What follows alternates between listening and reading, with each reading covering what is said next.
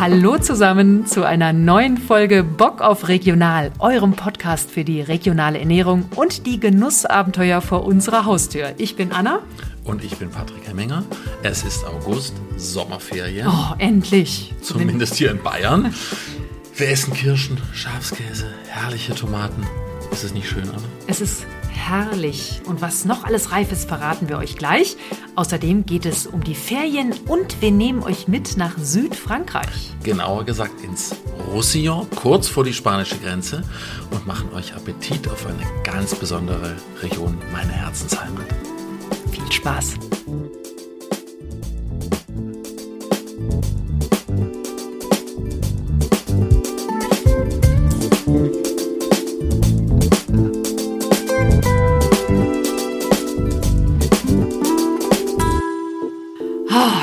Dass ihr wieder dabei seid. Endlich Ferien. Also ich bin ja sowas von ferienreif. Ich auch, Anna. Und deswegen, ah, nicht, nicht deswegen, aber wir machen uns jetzt erstmal was auf. Um die Zunge zu lockern. Und um uns eine schöne Zeit zu machen. Die Arbeit macht ja Freude. Mit euch eine schöne Zeit zu machen. Genau, und wir haben einen Wein aus Südfrankreich, aus dem Roussillon. Warum? Das habt ihr schon im Intro gehört. Mehr dazu gleich. Achtung. Herrlich. Was ist denn jetzt reif, Anna? Ich schenke so lange mal was ein. Äpfel, Aprikosen, Birnen, Brombeeren, Himbeeren, Heidelbeeren, Johannisbeeren, Kirschen, Melone, Pfirsiche, Pflaumen, Stachelbeeren, Zwetschgen. Luft holen nicht vergessen. Dann haben wir noch Aubergine, Beete, Blumenkohl, Bohnen, dicke Bohnen, grüne Bohnen, Brokkoli, Erbsen, Fenchel, Gurke, Karotten, Kartoffeln, Kohlrabi, Kopfkohl. Kinders, wir genießen. Richtig. Und trotzdem, wie Patrick eben schon sagte, manchmal wird es uns auch ein bisschen zu eintönig. Und dann fahren wir weg und diesmal fahren wir nach Frankreich. Genauer Und- gesagt, ich war ganz allein in Frankreich. Ganz im Süden, im Roussillon, eine Landschaft von herber, rauer Schönheit. Die Katarer haben dort früher gehaust. Das Besondere ist, auf der einen Seite haben wir das Meer, das Mittelmeer.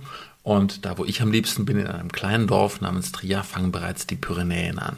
Und das heißt, wir haben so diese Verschmelzung von Meereskost und Sachen, die es in den Bergen gibt. Und genau das haben wir natürlich hier vor Ort nicht. Meereskost, also Berge vielleicht ein bisschen, aber natürlich nicht diese landestypischen Sachen, die es da unten im Roussillon gibt. Du hast uns jetzt passend dazu, bevor wir gleich überleiten, einen Wein eingeschenkt. Er ist rot im Glas. Genau. Wir sind bei der Domaine Laguerre aus Saint-Martin de Fenouillet. Fenouillet heißt Fenchel und das zeigt schon, was da unten auch sehr viel wächst. Äh, dort, für dort unten sind typisch kräftige, dunkle Rotweine. Und du merkst schon, oh, wenn du da rein riechst, das ist so richtig tief, dunkelfruchtig, Brombeere Fenchel, Oh. Kräuter. und Oh, ich muss einen Schluck davon nehmen. Und ich fühle mich in diese Landschaft versetzt, dieses, dieses Kräutrige, diese Garrigue, der wilde Thymian, der wilde Rosmarin. Dazu aber eine schöne Frische am Gaumen, so eine herbe Salzigkeit. Ich, ich krieg bei solchen Weinen Gänsehaut, weil sie mich, und das liebe ich so am Wein, sofort in den Film schießen, sofort in diese Gegend da unten, ich den Wind auf der Haut spüre, die Sonne auf der Haut. Ich komme ins Schwärmen. Du kommst ins Schwärmen. Aber sag mir noch was zu dem Winzer. Ist das ein Naturwein? Ich muss ein bisschen ausholen, warum ich genau diesen Wein heute hier habe. Und zwar habe ich da unten einen ganz besonderen Menschen besucht, und zwar André Dominé. André Dominé ist, auch wenn er das selber über sich niemals sagen würde, eine Legende unter deutschen Weinjournalisten. Warum und wie er dazu kam, das wird er gleich im Interview erzählen. Auf jeden Fall war ich mit André unterwegs und wir sind in einen Weinladen gegangen. Und das Lustige war, da lag vorne ein Buch mit 50 bedeutenden Weinpersönlichkeiten aus der Region. Und wir blättern da so durch und auf einer Seite, ha, ist tatsächlich ein Foto und ein Text über André. Und André hat mir diesen Laden empfohlen, weil er weiß, was ich gerne trinke. Und ich bin dann zum, zum Weinhändler hingegangen und habe hab ihn gefragt, was hat er denn da? Alles, was so ein bisschen Vin naturell, fou, fou, fou, also verrückt oder verrückt, verrückt ist. Und er packte mir einfach eine Zwölferkiste Wein. Er sagte, hier, das, das ist gut für dich. Und dann dachte ich, ja, dann, der wird schon wissen, was er tut. Der sah so aus, als würde er sein Handwerk verstehen. Und er verstand sein Handwerk wirklich. Wir haben von dieser Zwölferkiste zehn schon getrunken und waren bei einem mehr begeistert als vom anderen. Das Und das ist richtig. der elfte, oder? Das ist, das ist der elfte. Schmeckt Ähm, köstlich. ich weiß, das, das ist, sind ja unten diese Rebsorten. Ne? Äh, André wird gleich noch ein bisschen was erzählen im Interview, was da unten so typisch ist. Da will ich gar nicht groß vorgreifen. Aber allein diese Aromatik, ich höre jetzt auf, sonst fange ich schon wieder an zu schwärmen. Ich würde gerne noch was zu André Domini erzählen. Und zwar, wenn ich das erzählen darf an dieser Stelle, sonst unterbrich mich. André hat für Patrick auch eine ganz große Bedeutung. Patrick war 19. Patrick war dort in der Gegend und er war bei André eingeladen. Genau. Äh, ich war dort drei Wochen lang mit zwei Freunden und einem dicken schwarzen Hund. Und es war unser letzter Abend. Und ich wollte zu André, um mich zu verabschieden. Und kam in den Innenhof. Und André meinte, es ist herrlich, wir haben Gäste, komm rein, gleich gibt's Nachtisch. In meiner Erinnerung saßen dort lauter alte Franzosen mit sonnengegerbten Gesichtern. Alle hatten Baskenmütze auf in meiner Erinnerung. Stimmt wahrscheinlich hinten und vorne nicht, aber ich erinnere mich sehr gerne so. Und André meint eben, jetzt gibt es Nachtisch, frischen Pflaumenkuchen aus dem Ofen und dazu trinken wir einen Rotwein. Und ich damals von Tuten und Blasen keine Ahnung, dachte mir, die Franzosen Rotwein auch noch zum Kuchen, äh, was soll das? Hab den Kuchen gegessen, der von seiner Frau Mecht frisch gebacken war, warm, kam noch kam aus dem Ofen, so mit ein bisschen Zimt drüber, es war köstlich. Und dann dachte ich, na gut, dann nehme ich halt mal einen Schluck Rotwein. Und ich weiß nicht mehr genau, was es war. Es muss einer der Süßweine von da unten gewesen sein, aus Maury oder Banyuls.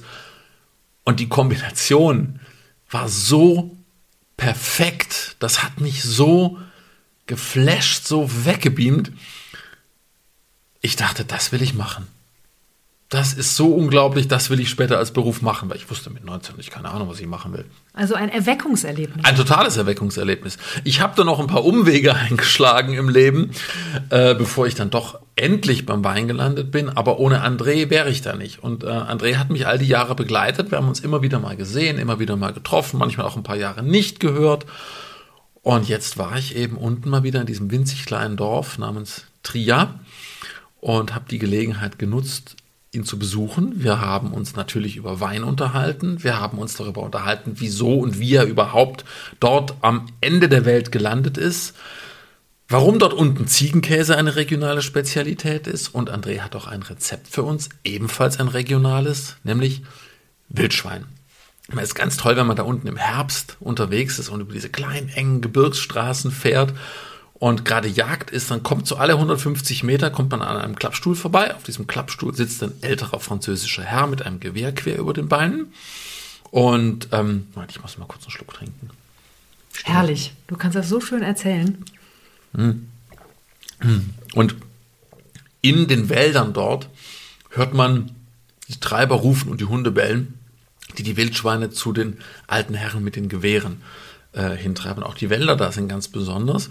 Alles knorrige Eichen, aber keine davon ist höher als drei Meter, weil der Wind, der da unten immer bläst, der, der, äh, der Tramontan sorgt dafür, dass die alle nur krumm und schief wachsen. Und da fühlen sich die Wildschweine sauwohl. Andrea hat ein super Rezept für uns. Und ich freue mich schon, wenn wir das im Herbst hier selber machen, wenn der Kamin wieder an ist und man das ein paar Stunden lang schmoren kann. Wir haben alle Lust jetzt auf diese Region und viel Spaß jetzt bei dem Gespräch mit André Domini, einem legendären Weinkenner und Journalisten. Ganz genau, ich schenke mir noch ein Gläschen ein, bis es soweit ist. Mir gegenüber sitzt André Domine und André darf sich erstmal kurz selber vorstellen und erzählen, wo genau wir hier eigentlich sind. Also, ich bin ein waschechter Hamburger und bin schon vor 40 Jahren ins Roussillon gekommen. Das ist die südlichste Ecke Frankreichs auf der Mittelmeerseite. Und zwar einfach aus dem Grunde, weil Mecht, meine Frau und ich äh, damals die Sonne gesucht haben. Und hier sind wir in einem Gebiet, wo wir 2500 Stunden Sonne haben. Wir haben allerdings auch fast so viele Stunden an Wind. Das haben wir damals nicht so ganz einkalkuliert.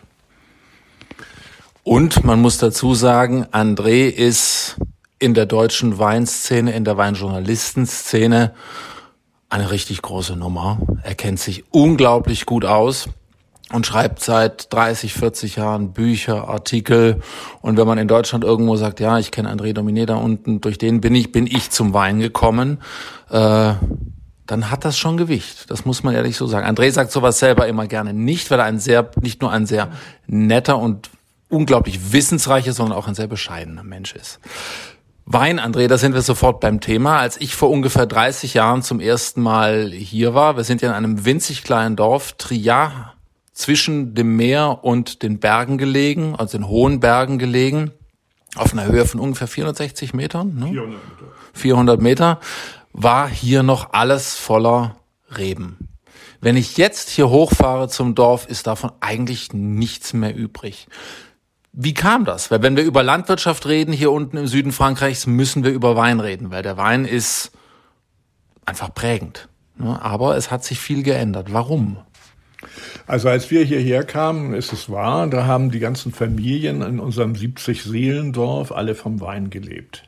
Äh, allerdings muss man dazu sagen, das war eine ganz andere wirtschaftliche Struktur, weil es gab eine kleine Kooperative in dem Dorf. Alle waren bis auf einen Mitglieder, aber selbst der eine, der selbstständig war, hat auch seinen Wein nur lose tankweise verkauft.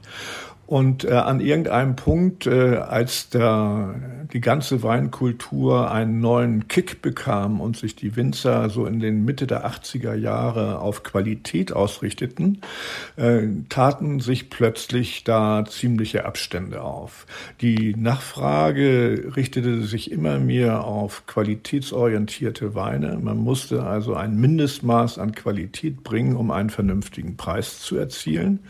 Und wenn man das nicht tat, dann war plötzlich der, die, das Einkommen, was man mit dem Wein erzielen konnte, nicht mehr ausreichend, um eine ganze Familie zu ernähren. Und das passierte hier in unserem kleinen Dorf einfach deshalb, weil die Leute keinen großen Weinhorizont hatten. Es war sogar so, was mich äh, heute amüsiert, damals wurde eigentlich von den Leuten im Dorf fast kein Wein getrunken. Wenn man irgendwie zusammenkam, dann trank man Pastis oder man trank ein Bier und mit, mittags tranken die Leute manchmal Wein, aber das war auch nur bei den Hardcores, die tranken den unverdünnt, aber die meisten Leute tranken ihn dann mit etwas Wasser. Aber die Realität war, dass dann plötzlich irgendwie so im Laufe der 80er Jahre hier in diesen Dörfern, und das gilt nicht nur für unser eigenes Dorf, sondern auch für die Umgebung, dass sich für den normalen Genossenschaftswinzer oder so plötzlich der Weinbau immer weniger rentierte und damit fingen damals die Frauen alle an, Arbeit zu suchen, die früher in den Weinbergen mitgeholfen hatten. Die äh, suchten sich hier einen Job und meistens taten sie das im sozialen Bereich, weil hier in Frankreich ist die Altenpflege oder so sehr, sehr gut organisiert. Und äh, sehr gern wurden die Frauen übernommen, um dann äh, alte Leute, die alleine in ihren Häusern in den Dörfern waren, zu helfen, äh, das, ein bisschen das Haus sauber zu machen ein bisschen beim Einkaufen zu helfen und ihnen auch ein bisschen Gesellschaft zu leisten. Und der Weinbau heute, wir haben ja selber ein Weingut besucht, unten ähm, im Tal, das war qualitativ ja schon eine ziemliche Nummer, was die uns da eingeschenkt haben und auch sehr individuell. Und was man erzählt, früher war das hier alles von Genossenschaften geprägt. Heute gibt es ganz viele kleine Weingüter, die sich auch Mühe geben, sich vom Mainstream abzuheben. Wie kann man den Wein hier aus dem Roussillon heute zusammenfassen? Also dazu möchte ich nochmal sagen, dass so in den 80er Jahren gab es hier in dieser Gegend ungefähr 15 äh, Winzergenossenschaften. Äh, heute sind davon, glaube ich, noch drei übrig geblieben. Damals gab es vielleicht eine Handvoll von unabhängigen Weingütern. Heute sind es ungefähr 250.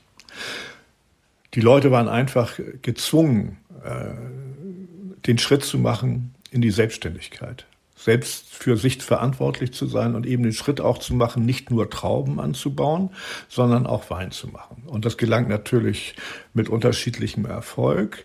Da aber hier bei uns im Süden äh, die Weinberge außerordentlich günstig waren, hat das eine Art von Magnetkraft gehabt. Es sind äh, ziemlich viele junge, sehr gut ausgebildete äh, Leute aus anderen Gegenden, Weinbaugegenden Frankreichs hier in den Süden gekommen, weil sie sich hier selbstständig machen konnten. Und das hat äh, dieser ganzen Gegend eine unglaubliche Dynamik äh, vermittelt. Und äh, wir haben hier einen Schatz. Wir sind eine, vielleicht sogar die Region in, in Frankreich, die überhaupt den größten Bestand an uralten Reben hat. Äh, oft, das waren Reben, die 100, 120 Jahre alt sind, äh, die noch immer einen Ertrag liefern, allerdings auch einen niedrigen Ertrag. Nur liefern sie zugleich eine herausragende Qualität, wenn man sich aufs Weinmachen versteht. Das heißt, niedrige Erträge, ich bekomme hier unten keine sonderlich günstigen Weine, aber sehr gute Weine, kann man das so zusammenfassen. Und es sind vor allem Rotweine. Vielleicht erzählst du uns noch ein bisschen über diese Weine, wie wir sie in den letzten Tagen so ein bisschen probiert haben, für wen diese Gegend was ist. Also ich glaube, äh ich würde noch nicht mal sagen, dass die Weine hier sehr teuer sind. Sie sind vielleicht etwas teurer, einfach aus dem Grunde, weil sich hier Winzer freuen, wenn sie 30 Hektoliter pro Hektar äh, einbringen. In Deutschland, glaube ich, äh, sind, gibt es viele Winzer, die so in der Regel mit 120 Hektoliter pro Hektar ganz zufrieden sind. Ja. Und das heißt, der Aufwand ist aber trotzdem fast der gleiche. Und äh, deshalb ist das relativ schwierig, auch sich mit diesen Weinen durchzusetzen. Man findet hier noch immer, also noch immer auch von größeren Strukturen und von Kooperativen, sehr vernünftige Weine mit guter Qualität, die kosten so sieben, acht Euro. Wenn es dann individuellere Weine sind von kleineren Erzeugern, dann müssen die, damit sie überhaupt über die Runden kommen, mindestens 15, 20 Euro pro Flasche bekommen. Und da fängt es dann an, relativ kompliziert zu werden, weil selbst wenn die Qualität stimmt, der Markt äh, rennt nicht von allein auf solche Weine los. Dazu muss man dann sogar noch ein gewisses Händchen haben und wissen, wo man seinen Wein, Wein platziert und wo man ihn platzieren kann. Es gibt allerdings etwas, was auch sehr positiv ist in Frankreich. Es gibt eingeführte Weinführer. Der bekannteste ist der Guy Hachette. Und der kann sehr, sehr gut helfen, Leute bekannt zu machen. Kommen wir vom Trinken zum Essen. Was mir aufgefallen ist, was es das letzte Mal noch nicht gab, als ich hier im Dorf war, ist eine Käserei. Ich war heute Morgen da und habe mit denen geredet und Ziegenkäse gekauft. Die machen ausschließlich Ziegenkäse. Und auch wenn man hier auf die Märkte geht, an den Käseständen, was man findet, ist Ziegenkäse hier, Ziegenkäse da, Ziegenkäse jung, Ziegenkäse alt, Ziegenkäse ohne Asche, Ziegenkäse mit Asche. Was hat es damit auf sich? Warum ist der Ziegenkäse hier eine absolute regionale Spezialität? Das ist ganz simpel. Wir sind in einer Region, die ganz wenig Wasser hat. Und das ist gerade in diesem Jahr noch ein besonderes Thema. Und äh, das heißt, es gibt hier Pflanzen, die in der Landschaft wachsen, die von eigentlich allen anderen Tieren mehr oder weniger verschmäht werden, aber nicht von den Ziegen. Und zum Beispiel Schafe kann man nicht halten, wenn man nicht irgendwelche Wiesen hat, wo die frische Kräuter bekommen. Die Ziegen, die gehen gern hier in den Wald und die fressen Kräuter und was alles grün ihnen vor die Schnauze kommt. Und deshalb ist es einfach so, dass nicht nur hier im Roussillon, sondern überhaupt im ganzen Süden Frankreichs oder so eigentlich hauptsächlich Ziegenkäse gemacht wird. Außer wenn man dann etwas weiter geht in die höheren Gebiete, also in Saint-Afrique, wo der Roquefort zu Hause ist, die auf Schafe ausgerichtet sind, weil es dort einfach viel mehr Gras gibt. Ja. Sich selber versorgen, der Traum von vielen, auch von uns ein Stück weit. Wie geht das? Die Hauptfrage, die sich mir stellt, ist, was für ein Zeitaufwand bedeutet das? Weil wenn man sich umschaut in Büchern oder im Internet, man findet von Leuten, die sagen, ach, das geht alles so nebenbei, ist gar kein Problem, bis hin zu Leuten, die sagen, na ja, eigentlich ist das ein Vollzeitjob, findet man alles. Wie habt ihr das organisiert? Ja, wir haben das ganz einfach dadurch organisiert, dass sich meine Frau darum kümmert. Und äh, es ist ein wahnsinnig zeitaufwendiges Ding. Und man muss einfach auch die Passion haben. Es ist natürlich toll, draußen zu sein. Unser Garten ist also mitten in der wilden Landschaft und es ist einfach toll, ein toller Ort, um sich aufzuhalten. Aber man muss das einfach lieben. Es ist so, dass das wirklich mit sehr viel äh, Zeitaufwand äh, verbunden ist. Und es ist eben auch so, dass man sich da nicht einfach entscheiden kann, wann man das macht, sondern gerade hier im Süden Süden, wo wir immer mit Trockenheit zu kämpfen haben, da muss man tatsächlich agieren, wenn es notwendig ist. Und äh, da muss man dann halt manchmal schon so seine anderen Vorlieben überspringen und einfach losrennen und die nötigen Arbeiten im Garten machen. Das heißt, da hat man nicht dann Feierabend, wenn man es selber haben möchte.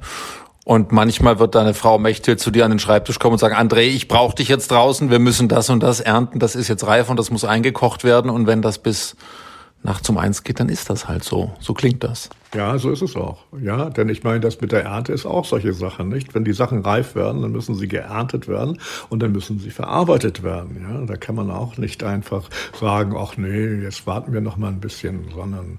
Aber auf der anderen Seite ist es einfach schon klasse. Und was mir, was mir persönlich immer am meisten Spaß bringt, ist, wenn wir Freunde hier haben, die auch aus Deutschland kommen und ähm, wir setzen ihnen Kartoffeln vor.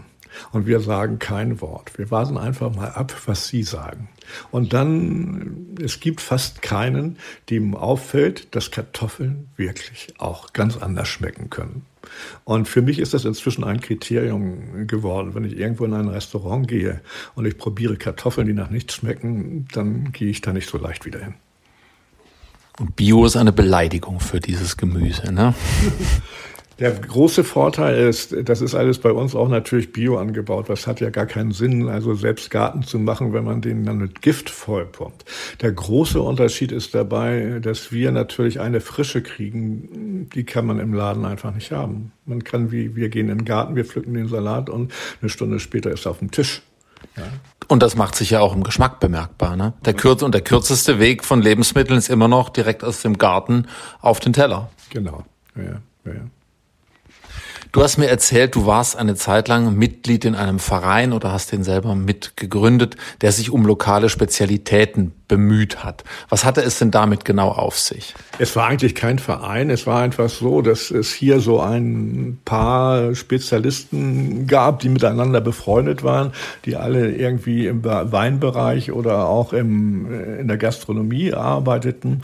Und die nannten sich Gouteurs de Terroir, also die Verkoster des äh, Terroirs. Äh, und wir, darunter war die sehr bekannte katalanische Kochbuchautorin Eliane Comelade. Da war Pierre Torres, der so ein bisschen der, der Hauptorganisator war, der war der frühere äh, Leiter der, der Winzerversuchsanstalt, die Rebenversuchsanstalt hier. Und wir haben dann immer wieder äh, uns besondere Spezialitäten vorgenommen und dann oft auch äh, entweder uns selbst darüber schlau gemacht und einer von uns hat dann den anderen das Hintergrundwissen weitergebracht oder manchmal haben wir uns auch als Produzenten eingeladen. Und das ging also von Austern, äh, hier, wir haben ja eine hervorragende Fischhandlung, wo wir nicht nur die Austern hier aus der Gegend haben, denn am Mittelmeer gibt es auch Austern, am bekanntesten sind die aus Leuckert, sondern eben auch äh, aus, äh, von der Bretagne und äh, aus Irland. Und man äh, sieht, dass Austern also auch völlig unterschiedliche Geschmäcke haben können. Andere Sachen, die wir probiert haben, es gibt hier spezielle äh, Süßigkeiten, die heißen Torrong, diese gibt es auch in Spanien. Sie sind auf der Basis von Mandeln vor allen Dingen erinnern ein bisschen an den Nougat aus Mont-Elimar. Es gibt besondere Pasteten, Fleischpasteten, katalanische Fleischpasteten und naja, also, äh, und es war interessant, natürlich, es hatte auch den großen Vorteil, dass dann unser Freund Pierre in der Lokalzeitung hatte er auch eine Rubrik, wo er dann immer wieder über unsere Ergebnisse berichten konnte. Klingt sehr spannend und sehr genussvoll. Noch eine Erinnerung, die ich mit diesem Dorf hier im Herbst verbinde, ist, wenn man die Straßen über die Berge fährt, dann sitzt da so alle paar hundert Meter ein älterer Herr mit einem Gewehr quer über den Beinen und irgendwo im, im Busch, im Wald, die Wälder hier sind ja auch so ein bisschen speziell, ne? die Bäume werden selten höher als drei Meter, sind alle vom Wind krumm und schief gebogen, knorrig verwachsen. Wirtschaftswälder sind das nicht, das ist Wildnis und da leben Wildschweine. Und dann hört man in diesen Wäldern irgendwo die Hunde bellen und die Treiber rufen und die alten Herren warten, bis sie ein Wildschwein vor die Flinte bekommen. Das ist ja auch was sehr, eine sehr regionale Spezialität. Hast du vielleicht ein, eine Idee, einen Tipp, wie man, wenn man jetzt auch bei uns mal so ein Wildschwein in die Küche bekommt, wie man das traditionell südfranzösisch zubereiten könnte?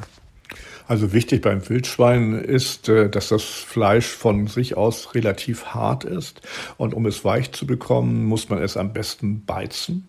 Und wenn man das nach der hiesigen Art und Weise macht, dann legt man das erstmal so zwei Tage in Rotwein ein. Und dann kann man schon also lokale Kräuter dazu tun, äh, vor allen Dingen Thymian, den es hier gibt, natürlich auch Lorbeerblätter. Dazu gehören auch immer ein paar Zwiebeln und ein bisschen und Karotten, was man auch in Deutschland üblicherweise ins Feuer, in solche Beizen hineintut. Und dann muss man halt äh, das nachher sehr lange schmoren. Ja, möglichst auf nicht zu hoher Flamme. Und äh, das braucht dann eben schon mal fünf, sechs Stunden, bis das so anfängt weich zu werden. Ja. Klassische Beilagen sind dann? Die klassische Beilage hier sind weiße Bohnen. Die Mongettas heißen die. Die Mongettas werden äh, in, gerade in Katalonien mit ranzig gewordenem Speck angemacht. Das ist eine ganz äh, Spezialität hier. Der Speck, wenn der so etwas zu alt wird, dann erwindet er ein ziemlich intensives, sehr eigenes Aroma. Und das ist hier von den Leuten total geliebt. Oh, ich krieg Hunger. Und was trinken wir dann dazu? Ja, und dazu trinkt man dann kräftige Rotweine und da herrscht ja hier kein Mangel. Äh, zu solchen Gerichten trinkt man auch am liebsten Weine, die schon mal fünf, sechs Jahre alt sind. Dazu trinkt man nicht unbedingt junge, fruchtige Weine, sondern man trinkt Weine. Man kann auch Weine dazu trinken, das macht man hier ja auch, äh, die im Fass ausgebaut sind, möglichst so, dass da das Fass nicht den Weingeschmack überlagert. Aber dazu ist es auch so, die Weine hier unter der Sonne gewinnen natürlich ziemlich viel Alkohol, aber zu so einem kräftigen Essen passt eben auch ein Wein, der schon mal 14 oder 15 Prozent hat.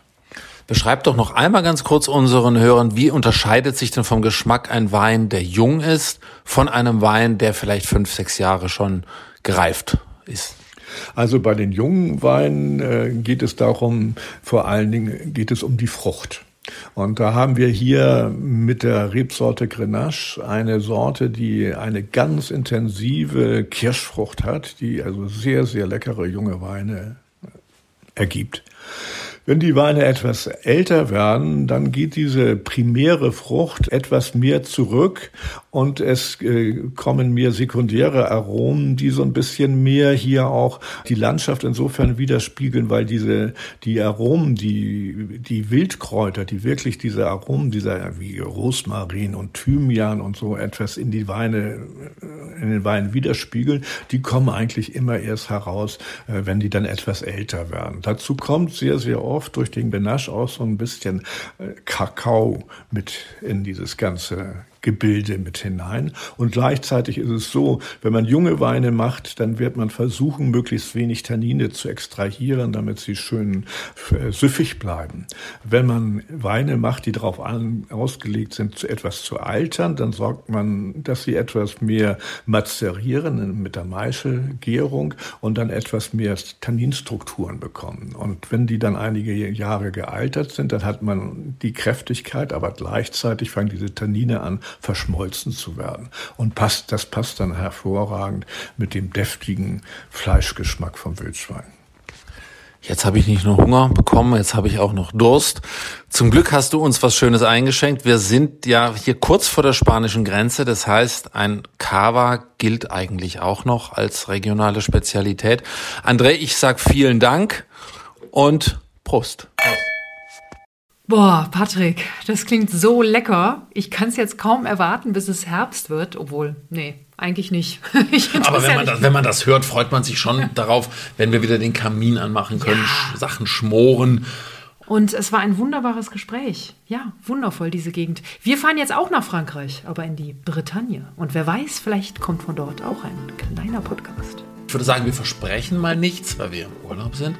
Aber wenn uns dort die Muse küsst, ähm, setzen wir uns mal mit dem Mikro und einem schönen Muscadet Soli im Glas in den Schatten, knacken ein paar Austern und unterhalten uns über Regionalität und Essen in Frankreich. Und ich kann euch sagen, da gibt es viel zu erzählen. Sehr viel. Also dranbleiben lohnt sich.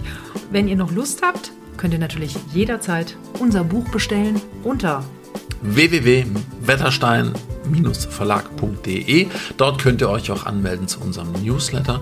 Gibt alle paar Wochen ein leckeres regionales Rezept und weitere Bücher sind in Vorbereitung. Also bleibt dran. Danke. Wir werden immer besser, Anna. Vor allem ich, ich verkacke den Schluss nicht mehr. Ich habe mal regelmäßig den Schluss verkackt eine Zeit lang, weil ich so nervös